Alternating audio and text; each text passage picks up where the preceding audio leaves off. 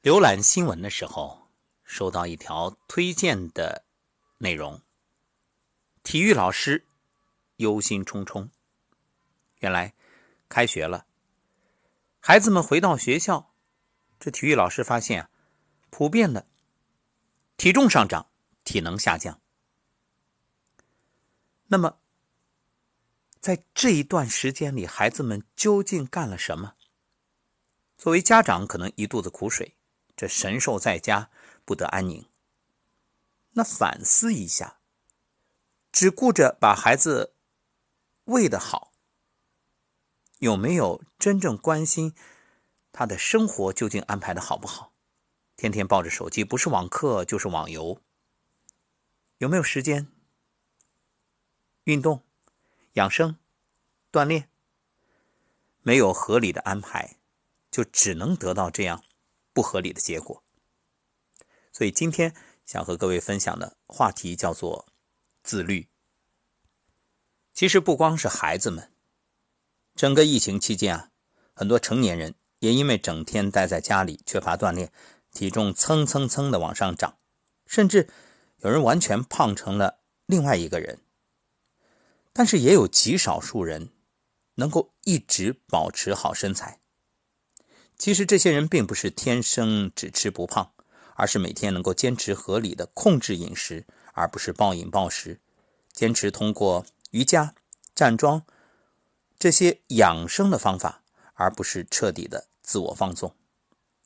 知乎上曾经有一个提问：为什么要小心过年也吃不胖和长不胖的人？高赞回答是：他们并非不容易发胖，而是不允许自己发胖。他们也不是对身体严苛，而是对自己严苛。也许大家都有这样的感受：你过得好不好，可能没谁会知道；但长得胖不胖，别人一眼就看到。能够管理好自己身材的人，其实也没什么了不起。但是你不得不佩服那些十年如一日管理身材的人，看似管理身材，其实是管理人生。许多时候，我们和别人差的真不是几斤几两的体重，而是关于体重背后藏着的自律、自我克制以及自我要求。疫情期间，当很多人沉迷在追剧、刷抖音、打游戏的时候，也有一些人不断学习和精进。比如，患病的年轻人在方舱医院。依旧可以摒弃嘈杂浮躁，聚精会神地躺在病床上看书。比如，即将面临高考的学生，在没有老师辅导、没有家长监督的情况下，也能够每天主动的背书、练题、复习。有句话叫：“看一个人是否自律，给他一点自由就知道了。”有些人把疫情当作懈怠、懒惰和拖延的借口，而有的人却把疫情当作锻炼。和自我打磨的机会。其实，一个自律的人啊，无论何种情况都能严格要求；不自律的人呢，永远缺乏毅力与坚持。富兰克林曾说：“我从未见过一个早起、勤奋、谨慎、诚实的人抱怨命运不好。良好的品格、优秀的习惯、坚强的意志是不会被假设所谓的命运击败的。”其实，一个比你更能静下心来去学习的人，可能并不只是比你多考几分、比你多几分知识、多几分优秀，而是骨子里的自律会慢慢的拉开与普通人之间的距离，直到最后令人望尘莫及。然后呢，他能够拥有自己想要的人生。确实，一场疫情将许多人原有的生活规律完全打乱。以前准时起床上班的。后来也等到日上三竿再起身，以前晚上准时休息的，后来也熬夜到凌晨两三点。那生物钟一旦紊乱，对身体健康非常有害，也严重的影响到你的生活。但许多人即使知道这个道理，就是管不好自己，可能早晨起来还在后悔昨天熬夜，到了晚上不自觉的又开始玩起了手机。朋友圈里有这样一群人，他们每天早起打卡的时间依然保持在早晨的五点半。每晚十一点之后，你就看不到他们发消息了。通常这时他们已经关了手机，进入睡眠。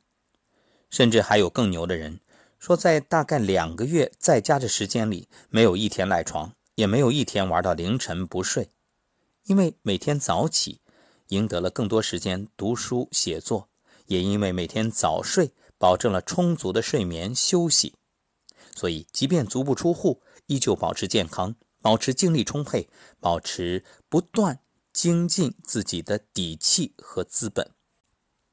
那些早起早睡的人。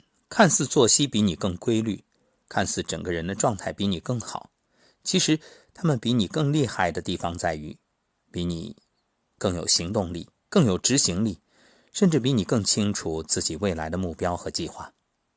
当然，我这里所说的你，并不是指你，而是指某些人。我相信你也很自律。其实，自律和不自律之间啊，看似差距不大。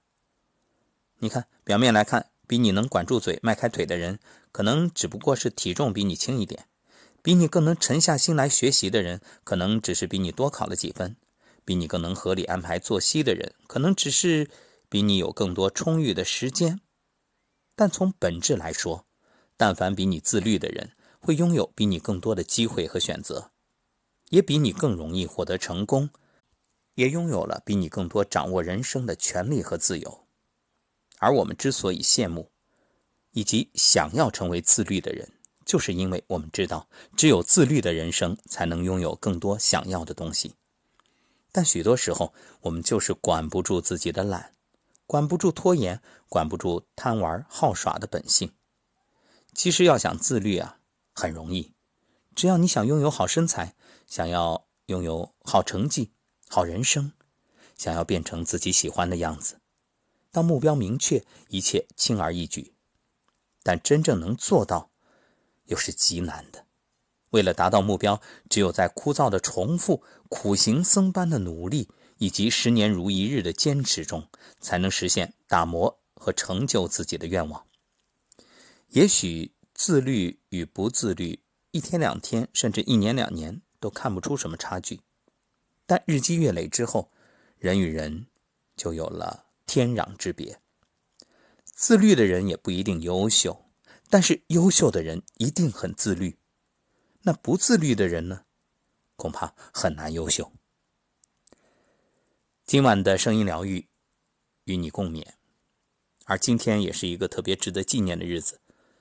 经过一段时间的筹备，线上康养馆二十八天的课程今天开启，所以今晚大家会发现。